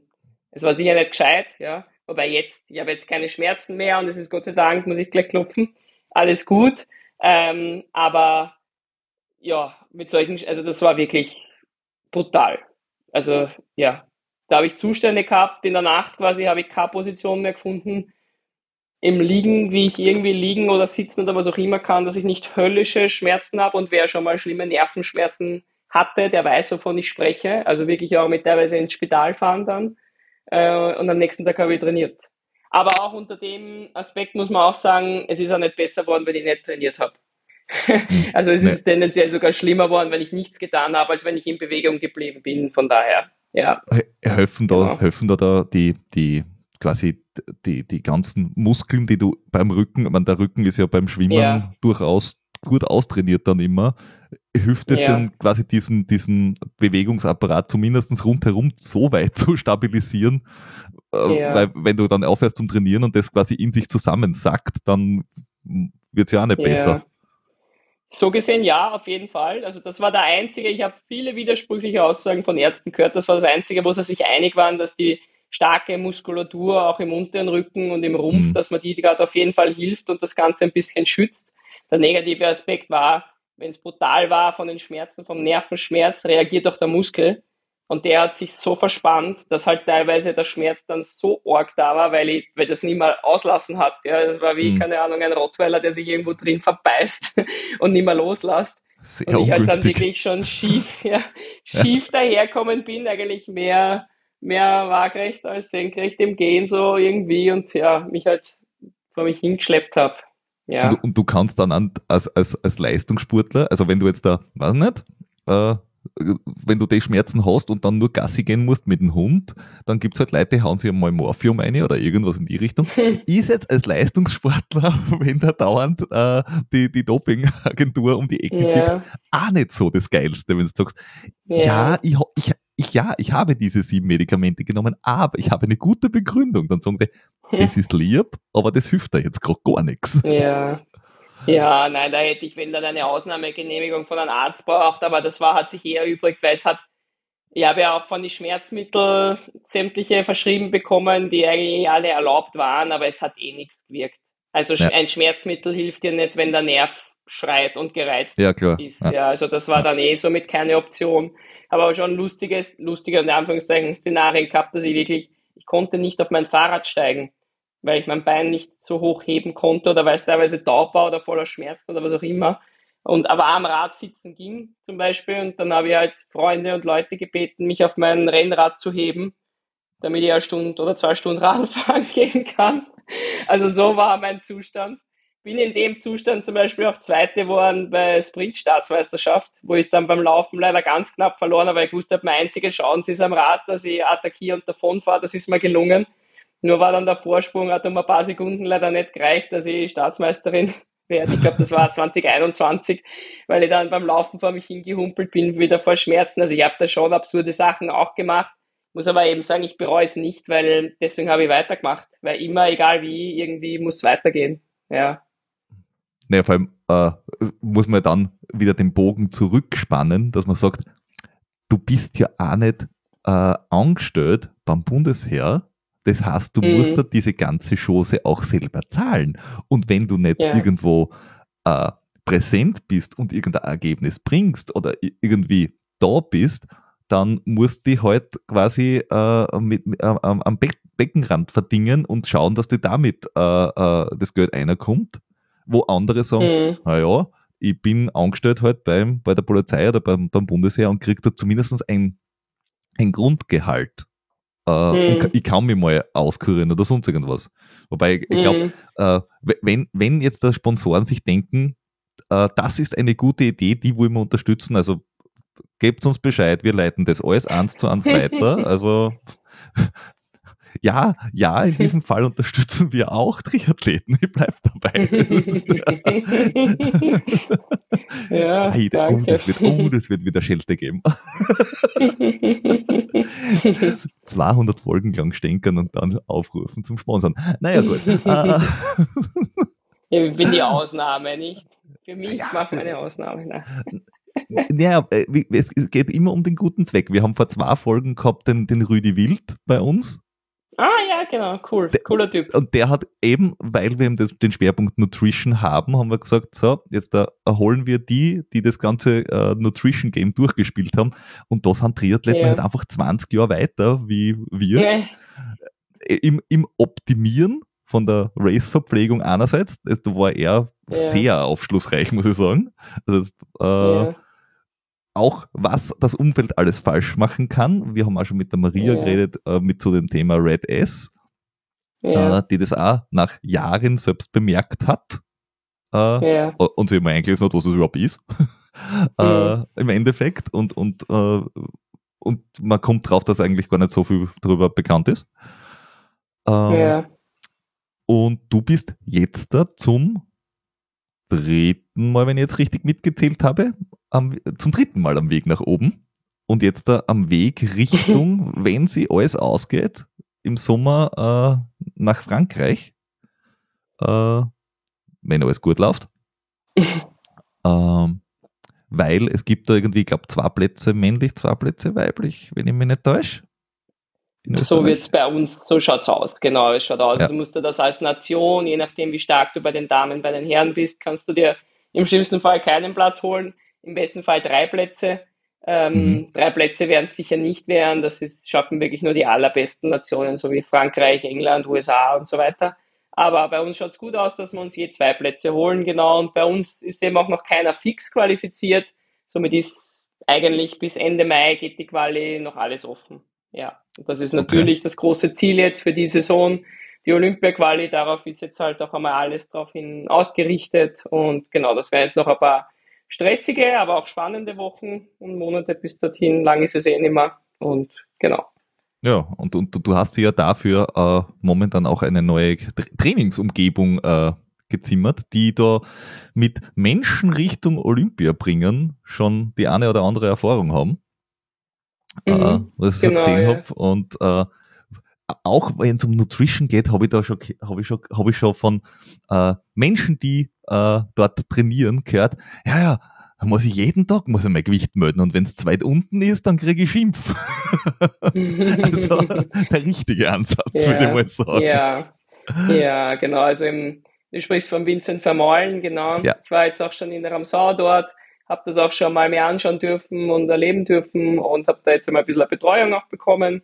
Und das war auch sehr positiv. Das muss ich auch sagen, war eins, ein sehr positives Statement, was auch ich gleich am Anfang gehört habe, also eher so, du Daniel, du musst aufpassen, dass du nicht so niedrig bist mit dem Gewicht, weil sonst kann es auch einfach sein, dass du das Training schlecht verkraftest, weil natürlich im Triathlon muss man auch hart trainieren, wie im Prinzip in jedem Spitzensport, den man betreibt. Ähm, und ja, das kann auch zum Beispiel sein, wenn man zu wenig Gewicht hat, dass man dann schlechter regeneriert. Also das war schon war ein sehr positiver Ansatz. Wir haben jetzt auch schon einige Tests gemacht und Messungen und so. Ich habe den Spitznamen übrigens treffenderweise oder lustigerweise von Vincent äh, Cookie Monster bekommen. und zwar aus dem Grund, äh, weil ich irrsinnig viel Zucker verbrenne. Also mhm. sehr, sehr, sehr, sehr viel Zucker beim Training, auch schon bei sehr niedrigen Intensitäten. Und das sind halt alles so spannende Sachen, die man jetzt mitkriegt. Also ein bisschen, dass mein Verbrauch hoch ist, wusste ich auch schon von damals vom Jörg Hösli. Dass es aber tatsächlich so viel Zucker zum Beispiel schon ist bei sehr niedrigen Intensitäten, das war mir in der Form noch nicht bewusst. Und das spielt natürlich jetzt auch eine wesentliche Rolle für die Versorgung im Training, aber auch wie man trainieren sollte oder wie ich jetzt mhm. trainieren sollte für meine Regeneration und so. Und das sind momentan gerade sehr spannende Dinge, die ich gerade mitbekomme und über mich lerne. Ja. ja. Nein, soweit ich das mitgekriegt habe, ist er halt extrem data-driven im Endeffekt. Ja. Äh, ja. Und und wenn ich das so höre mit viel Zucker verbrennen, finde ich das sehr lustig, da kann ich die, die Parallele zu, zu mir insofern ziehen, weil äh, gerade bei, bei den Langdistanzgeschichten gibt es ja viele Menschen, die dann, keine Ahnung, sagen, ja, nach zweieinhalb Stunden fange ich da mal was zum Essen an und ja, wenn ich alle. Stunden mal ein Gel nehme, dann geht sich das schon aus und dazwischen, und dazwischen ist ja einmal was Festes. Und ich denke mir so, was? was Festes? Im Wettkampf? Was? Wie? ja, ja ich, ich weiß, es gibt auch österreichische Spitzen-Trailläuferinnen auf der Langdistanz, die sie Käse und Landjäger reinknallen in der Verpflegungsstation. Ja. Mit eigenen Augen gesehen. Liebe Grüße, Esther. Ich verstehe es immer noch nicht. Aber ich finde es sehr geil. Ähm, und, und ich bin halt genau auf der anderen Seite. Ich muss alle, naja, alle 30 Minuten spätestens kommt ein Zuckergel rein. Und ja. nur Zuckergels. Und wenn das 20 oder 25 sind. Ja. Es ist sehr ekelhaft, aber es geht. Weil sie, sind, ja. sie werden halt nicht besser. Aber du bist wahrscheinlich auch so. Alle 20, 30 Minuten muss halt nachgefüllt werden, weil du brennst wie ein Luster. Ja, ja. Ja, vor allem jetzt einmal als ersten Schritt muss ich wirklich schauen, dass ich sehr, sehr viele Gels zuführe und da eben in sehr relativ kurzen Abständen. Ähm, wir wollen ein bisschen schauen, dass Fettverbrennung ein bisschen hochgeht bei mir. Da bin ich eben gespannt. Ich kann da noch nicht einmal genau sagen, wie wir das angehen, weil das ist eben das, was ich gerade versuche zu lernen, wie man das ein bisschen mhm. um, umstellen kann. Und eben auch zwecks Daten, das stimmt auch. Und das ist aber mehr, als was ich bis jetzt von äh, sämtlichen anderen Trainingsumfeldern erlebt habe und das ist für mich halt gerade spannend. Einerseits, weil es was ganz Neues ist, andererseits vielleicht eben auch besonders für mich aufgrund von meiner Vergangenheit, weil ich halt die Dinge, die passiert sind, die haben mich natürlich teilweise auch sehr unsicher gemacht, weil ich bin auch in vielen Dingen halt oft einmal die Ausnahme, muss ich sagen, dass was bei, weiß ich nicht, 20 anderen funktioniert, ich reagiere komplett anders. Und das hat sich schon, solche Sachen haben sich bei mir schon öfters einmal wiederholt. Und mhm. deswegen, ich sage immer, als Leistungssportler, das eigene Körpergefühl ist wichtig und ist entscheidend, aber ich glaube, dass ich das in manchen Dingen entweder verloren habe oder vielleicht auch in manchen Punkten nie so richtig gelernt habe, weil ich halt anders reagiert habe als erwartet. Und da ist jetzt gerade für mich das Spannende oder das, was mir irgendwie Sicherheit gibt, ist, dass ich Daten dann habe. Und wenn die Daten das sagen und wenn das da schwarz auf weiß steht, dann kann ich es einerseits verstehen, einmal, weil verstehen ist für mich immer ganz wichtig, dass ich was umsetzen kann. Und andererseits ist es dann auch leichter, das zu glauben.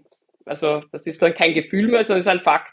Und dann, ja, ja und, und du hast was arbeiten. Objektives, du hast was Objektives an der Hand und nicht irgendeinen subjektiven Eindruck von whosoever, ob das jetzt du selbst bist ja. oder, oder ein Trainer oder jemand, der die, weiß ich nicht, im Trainingslager mal sieht und sagt, ah, letztes Mal hast du gefühlt schneller ausgeschaut oder keine Ahnung, irgendwas. Ja.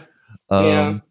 Und, und dann sagst, na schau, dein weiß ich nicht, Zuckerkurven schaut so aus, dein Herzfrequenz schaut so aus, dein, weiß ich ja. nicht was, dein Laktat schaut so aus ich finde das immer, ich finde das im Amateursport meistens übertrieben, weil man mal denkt, mhm. Leute, ihr habt zu allem und jedem in eurem Leben 17 Datenföder. Mhm. Wertet ihr die aus und ja, welche Schlüsse zieht ihr daraus? Weil ich, ich, ich habe diesen Zuckersensor auch schon ausprobiert, war eh ja. ganz geil. Dann war ich verwirrt, ich, weil ich habe ja. viele Zahlen gehabt und habe gedacht, yay. Ja. Ja. Aber gerade im, im, im Hochleistungssport macht es halt dann schon einen Unterschied. Und vor allem, wenn das aus so eine Trainingsumgebung ist, die halt auch den Motto frönt, viel hilft viel vom Umfang. Ja. Äh, und du auch jemand bist, der sagt, ich trainiere ja. gern, was ich überhaupt nicht nachvollziehen kann. Äh, ich, ich würde es einfach gern kennen, ohne Training. Das wäre geil. Ja, Na, das Einfach fahren sein ohne trainieren ist super. Nur im Rennen gewinnen, das reicht. Ich das Gegenteil. Je mehr, desto besser, da blühe ich erst auf. Ja, das mache ich schon. Ich, ich liebe es einfach. Viel Training, hartes Training, das taugt mir ja. Ja, das, es ist, es kann verwirrend sein, die Daten, deswegen es ist auch, es macht erst auch nur dann Sinn, wenn man was mit den Daten anfangen kann, sonst kannst du das alles sparen im ja. Prinzip, ja. Ja, das ist halt ganz, ganz entscheidend, ob man da wen hat, der auch was damit anfangen kann oder nicht. Ja, ja. also wenn das wer richtig interpretieren kann, weil sonst da, ja, hast, hast du halt einfach viele Daten und denkst da, jo, jo. Gest, gestern, gestern war meine HRV 97. Ist das jetzt gut, schlecht, wurscht? Ja. Nobody knows. Ja, ja. ja. Und dann lässt man sie zwölf Seiten durch und schaut noch YouTube-Videos und am Ende denkt man sich, jetzt habe ich auch nichts gelernt. oder ich habe mir das Falsche angeschaut. Ja, na, das sind auch Erfahrungswerte. Das kannst nicht ja mit YouTube oder was auch immer. Da muss halt viel Erfahrung haben mit den Daten und sich viel damit auseinandergesetzt haben, auch mit anderen Sportlern und so weiter. Und dann da merkt man schon, ja. Und deswegen ist das halt jetzt gerade für mich sehr spannend. Ja. Ja. Und du kommst dann halt äh, wenn du jemanden hast, der es interpretieren kann, kommst du, glaube ich, immer Schritt für Schritt weiter. Wenn du jemanden hast, der einfach irgendwas macht, dann, ich glaube, du vergeudest einfach sehr viel Energie und Zeit dann auf, äh, auf Missinterpretationen von Sachen. Wenn du, wenn du jetzt ja. jemanden hast, der, der, der das weiß, sondern der konzentriert ja, sich dann auf ja. irgendwie ein, zwei Werte und du gehst ewig lang in die falsche Richtung. ja. Zum Beispiel ja, aufs Gewicht. Ist, ja. ja, oder es ist, es mit sämtlichen Daten natürlich immer so, sage ich mal, irgendein Mann in der Midlife Crisis, der jetzt unbedingt Ironman machen will und sie anmeldet für einen Ironman, ohne jemals einen Triathlon gemacht zu haben oder anderen nicht einmal graulen kann oder was auch immer. Und dann ist als erstes das 13.000 Euro Zeitverrat steht da und als nächstes die Garmin Phoenix und die Garmin Phoenix kann dir hunderte von Daten sagen, und Hauptsache, er hat alle Daten, aber er kann nichts damit anfangen, dann bringt es natürlich nichts. Ja. Also so ist es eh mit allen Dingen. Du musst hm, Technologie und Daten sammeln und so weiter ist schön und gut, aber halt auch nur, wenn man was damit anfangen kann, Und wenn man das Hintergrundwissen dazu hat, na, das ist eh klar. Ja. ja. Ja, eh. Ich meine, wobei, es, es, ist so, jeder Mann muss irgendwann einen Baum gepflanzt haben, einen Marathon gelaufen sein, einen Ironman gemacht haben, weil sonst da ist man es nicht oder so. Ich, ich habe doch keine Ahnung. Anscheinend, ich weiß es nicht. wobei, wobei ich ja auch gelernt habe, dass der Triathlon ja vom Triceratops kommt, der hat vorn schon diese, diesen nee. Zeitlenker am Hirn gehabt. Daher das kommt das, sein. endlich gelernt. Einer der ältesten Sportarten der Welt kam schon bei den Dinosauriern vor. ja, aber das, das, das mit diesem, äh, man braucht, äh, also das ist aber wirklich was, was beim Triathlon für mich so zweischneidig ist. Um, um, um nochmal ganz anders abzubiegen. Das ist, manchmal habe ich bei gewissen Dingen habe ich schon so ein bisschen äh, ein gewisses Pay-to-Win-Gefühl bei manchen Dingen. Jetzt da ja. 98% musst du schon selber können und können, aber hinten raus machen es dann halt vielleicht schon ähm, dein, dein, dein Radl, das, weiß ich nicht, ein bisschen schneller ist oder irgendwas anderes, wo, wo noch das Equipment fällt halt mehr ins Gewicht wie, weiß ich nicht, wenn du nur laufst. Weil da, da hast du halt einfach, du hast einfach weniger Teile, die ins Gewicht ja, können. Ja, ja. Triathlon ist leider Gottes natürlich auch eine Materialschlacht, ähm, wobei, wobei man da ehrlicherweise auch sagen muss, äh, ja, es wird dann auch viel, vieles verkauft, einfach weil man weiß, der Triathlet wird es kaufen. Und es ist auch viel Marketing-Gag, ja, also man braucht so viel wie einem versucht wird einzureden, dass man nicht brauchen würde und nur das teuerste vom teuersten, das stimmt natürlich auch nicht. Und treten muss am Radl immer noch selber, natürlich, wenn man jetzt sagt, wo Windschattenfahren verboten ist, Langdistanz und so weiter, Aerodynamik spielt natürlich eine Rolle, keine Frage. Aber ich sage mal, es gibt Laufräder, sehr teure Laufräder, die entfalten erst so richtig ihre Wirkung oder die zeigen erst, was sie können, ab Minimum 30, 40 kmh. Und wenn das jetzt ein Age-Grupper sich die einbildet und er fährt den Ironman mit 25 km/h oder weniger, dann bringt das nichts. Ne? Aber er glaubt, er muss es haben. Es tut mir leid, dass ich da jetzt immer den klassischen Age-Group Ironman-Athleten als Beispiel nehme, aber es gibt diese Leute einfach, ja. Hauptsache das Radl war teuer und Hauptsache überall das teuerste vom teuersten, aber so ist, jetzt, ist es jetzt dann auch wieder nicht. Ja, und das, das, das, das, das wird dann aber am, am, am Radlweg, am Donauradlweg eingefahren am Sonntag nach Dullen.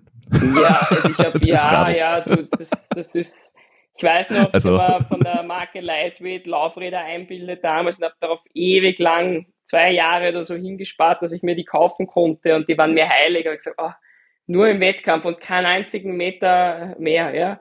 Und dann sehe ich halt besagter Age-Grupper, Langdistanz, Ironman, Fanatiker, kauft sich dieselbe Garnitur einfach so und der fährt die quasi zum Biller zum Einkaufen. Ja, also so überall hin. Ja. mein Herz hat geblutet und geht damit um, als wäre es irgendwas. Ja, aber das sind halt dann die Unterschiede. Der Profi hat das Geld oft nicht, aber der Businessmensch, der halt in der Midlife Crisis ist und mit Triathlon beginnt, hat natürlich das Geld und gibt es dementsprechend auch aus. Aber es ist auch sein gutes Recht, muss man auch sagen. Und der ist ja auch die Zielgruppe. Ja, die Profis sind ja auch nicht die Zielgruppe von dieser, von ja, dieser Marketingmaschinerie. Weil wenn du äh, Vollprofi bist, wirst bestenfalls von der Firma gesponsert und zahlst es nicht. Ja. Und promotest damit die Leute, die äh, das die einfach 60 Stunden in der Hocken sitzen und sie denken, yeah. aber am Sonntag bei die Freund, Bock ist aus, die guten genau. Radl. genau. Und die brenne ich her auf der Donaulände. Wobei, ich will da gar nicht immer nur hinhauen, es gibt auch genug der Großteil von, von Age oder Hobbyathleten, das ist ja das ist sehr vorbildlich. Da musst du auch erst einmal für einen Triathlon trainieren wollen, dir das antun wollen, neben Familie, neben Job es ist eine coole, abwechslungsreiche Sportart. Da gibt es auch genug natürlich vernünftige, vernünftige Athleten, die da überhaupt nicht so drauf sind, wo das auch nichts mit Midlife Crisis oder was auch immer zu tun hat, sondern einfach das machen, weil es ein geiler Sport ist und es ist ein geiler Sport. Und das ist natürlich cool. Was ich halt damit gemeint habe, ist einfach diese Materialschlacht, ja, natürlich, das ist alles Marketing, aber es ist nicht notwendig, ja. Also, ja. oder eh auch ähnlich, wenn es jetzt die, die Parallele zum Laufsport ziehst, wissen wir ja auch beide, selbst der beste Carbon-Schuh, du musst ihn erst einmal da laufen. Und nur weil du einen Carbon-Schuh anhast, rennst du immer nicht, äh, weiß ich nicht, einen, äh, einen Zehner in 30 Minuten oder einen Marathon in, keine Ahnung, unter zweieinhalb Stunden.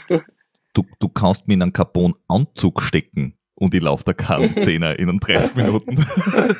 Völlig wurscht, wo du ja. mir Carbon hinbiegst, das geht sich einfach nicht aus. Ja. Und ich durfte ja. solche Carbon-Schuhe äh, schon laufen oder testen.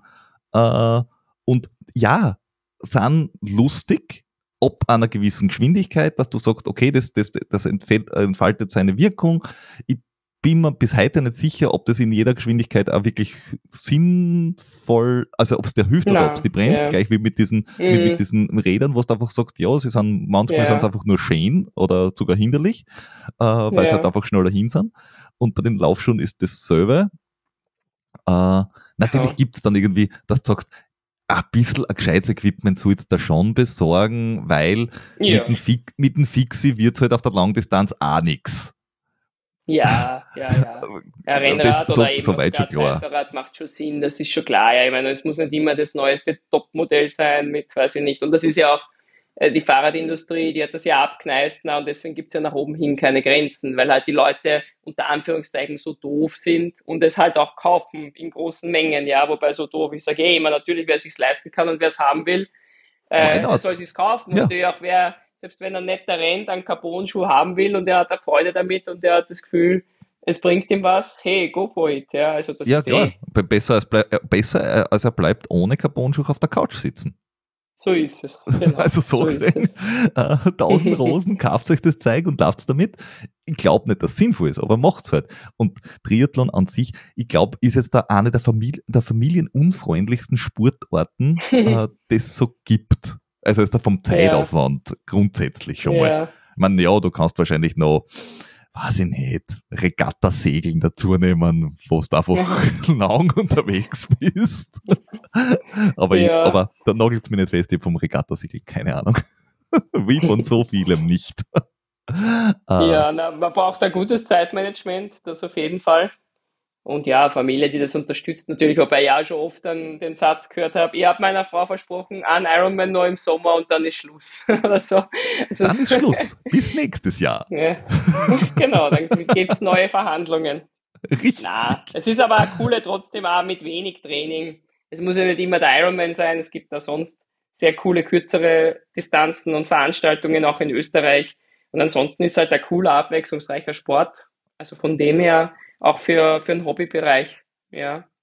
Na, aber vor allem, was, was, du bist ja nicht auf der Langdistanz unterwegs, sondern einmal auf der olympischen oder auf der kürzeren genau. Distanz. Ähm, ja. Da ist jetzt auch die Frage äh, bei dir, äh, du, du bist jetzt da äh, in der Ü30. Das ist sehr schön. Mhm. Äh, wie, wie lang, also es gibt ja immer wieder Ausnahmen in alle Richtungen, schon klar. Aber ja. es gibt ja für jeden Sport so ein, wie soll ich sagen, so ein Sweet Spot der, der, der Altersklassen, ja. wo man sagt, oh, bei, wie gesagt, wenn du Fußballer bist, jenseits der 30, hui, hui, hui, hui, mhm. oder wenn du, weiß ich nicht, bei den Schwimmer wird es auch schnell, ist auch schnell gar. Mhm. Äh, mhm. Langdistanz geht länger, gleich wie beim, beim ja. 1500 Meter mit 30, puh, auch schon schwierig. Wie mhm. ist es wie ist es bei dem, was du machst und wie geht es dann weiter? Also. Mm. Ja, ähm, es ist bei uns, also die Flora Duffy, die noch amtierende Olympiasiegerin ist mit 34 in Tokio Olympiasiegerin geworden.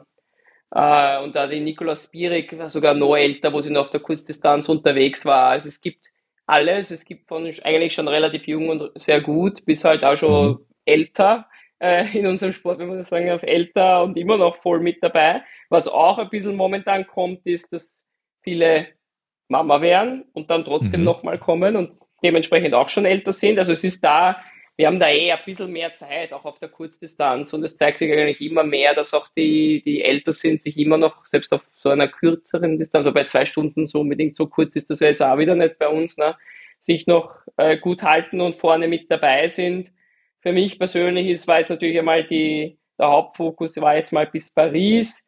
Ich sage aber für mich so, ich glaube schon, dass man mich einmal 2025 trotzdem noch auf der Kurzdistanz auch sehen wird. Mhm. Einfach weil ich das Gefühl habe, momentan, der Rücken hat mir sehr viel Zeit gekostet oder generell diese Rückschläge, auch Herzmuskelentzündung und Rücken und so. Und ich habe momentan noch stark das Gefühl, dass ich mich halt immer noch verbessere und schneller werde. Und solange ich das werde, möchte ich eigentlich noch nicht aufhören auf der Kurzdistanz ähm, und halt schauen, wie weit jetzt die Reise tatsächlich geht, weil ich auch irgendwie das Gefühl habe, ich kann erst dann noch äh, in, in Frieden gehen und damit abschließen, wenn ich weiß, okay, jetzt ist so das Limit erreicht und besser werde ich nicht mehr. Was ich mhm. mir aber vorstellen könnte, vor allem, ich will dir nicht verwirren, das ist jetzt wieder was Neues auf diese PTO-Serie, Professional Triathlon Organization, ist wurscht, das ist ein bisschen längere Distanz, Dank, diese Danke, dass Kilometer. es Professional hast und nicht Pensionisten. nein, nein, ich bin ja nicht in der Pensionisten Triathlon Organization unterwegs. Nein, nein, das sind diese 100 Kilometer Distanzen, also zwei Kilometer Schwimmen, 80 Grad ah, und 18 ja, Lauf. Okay. Es geht mhm. so in Richtung Mitteldistanz. Äh, die machen das ganz cool, auch vom so werbemäßig und wie sie die Veranstaltungen aufziehen und so. Könnte mir vorstellen, dass ich vielleicht dann so ein bisschen zweigleisig unterwegs bin, also schon Kurzdistanz mache, aber vielleicht einmal eine Halbdistanz mit einstreue oder so und einmal schaue okay. auch überhaupt, wie tue ich mal dort und würde das dann eigentlich nach Paris äh, oder halt generell nach der Saison 2024 von Jahr zu Jahr entscheiden, wo die Reise hingeht, ob ich bleibe, ob ich mehr in die eine Richtung gehe oder doch da bleibe und so. Also einfach schauen, wie es leistungsmäßig sich entwickelt und wie es vorangeht. Okay, aber das heißt, die jetzt da zumindest einmal die nächste Zeit noch wirklich als, als Vollprofi äh, oder als ja. äh, Vollprofi, als, na bist nicht Vollprofi, weil du kannst nicht vom hm. Sport quasi so leben. Richtig. ja, aber, äh, das war als, aber tatsächlich auch ein Punkt. Ich habe gesagt, ja. ich höre erst auf, das große Ziel ist, dass ich zumindest einmal eine Saison, äh, wenn, ich, da, wenn ich träumen darf, zwei Saisonen wirklich als Vollprofi das machen könnte, ohne dass ich nebenbei am Beckenrand stehe und Schwimmstunden geben muss. Das wäre schon geil. Weil dann kann ich eigentlich erst sagen, jetzt habe ich es wirklich bis zum letzten ausgereist und habe jede freie Stunde zur Regeneration genutzt. Aber ja, das habe ich nicht okay. zu 100 Prozent in der Hand, sagen wir so. Okay, also auch, auch liebe Trailrunning-Sponsoren, wenn ihr eine Triathletin bekehren wollt, wenn sie eine Saison als Profi das durchdrucken kann, vielleicht kommt sie dann auf den rechten Pfad und zu uns in den Wald. Also, es gibt da viele Möglichkeiten. Ich habe einen Trailrun schon gemacht. In Ischgl, den Silvretta Trailrun. Das war die und? Einsteiger, die kürzeste. Ja, war geil. Ja, eben, geil. eben drum. Mhm. Da, mhm. du, da, da gibt es Sachen ohne Ende. Da kann man die, ja. die schönsten Plätze erleben, ohne wahnsinnig viel Zeitstress. Gerade auf die Langdistanzen. Puh. Na, stelle ich mir schon cool vor. Also mhm. muss zwar noch bergab laufen, lernen, vor allem im Gelände, ohne dass ich danach im Krankenhaus lande, aber ja, das, da bin ich sehr sind alle noch kommen. das stimmt, das stimmt ja. allerdings. Runterkommen sie immer. Richtig. Ja. Einfach einmal ausprobieren. Es gibt da auch auf den kürzeren Distanzen wirklich schöne äh, äh, Läufe, die man ja. äh, auch äh, in Österreich äh, probieren kann. Ja. Äh, sehr zu empfehlen, sehr zu empfehlen. Und cool. sch schlimmerweise sind Triathleten im Trail gar nicht so schlecht durch diese Grund, ja. Grundlagenausdauer. Mhm. einige, müssen, einige müssen geschickte Viers und dann geht es schon. Mhm. Schlimmerweise. Schlecht für uns, gut für euch. ja, mach lieber nicht zu viel Werbung. Wieso? sonst sind alle Triathleten, wenn du es uns schmackhaft machst, weißt du, wir steigern uns immer überall rein, dann stehen wir schon alle da. Und wenn du sagst, es gibt bei der Siegerehrung oder im Ziel eine gescheite Labestation oder gescheite Fresspakete, bei der Siegerehrung sind wir schon alle da. ja, es gibt die bei uns sogar ja. unterwegs. Ah, ja. Also, wenn du einmal die komplette Labe von einem UTMB siehst, was es dort alles gibt, ist es mhm. dramatisch.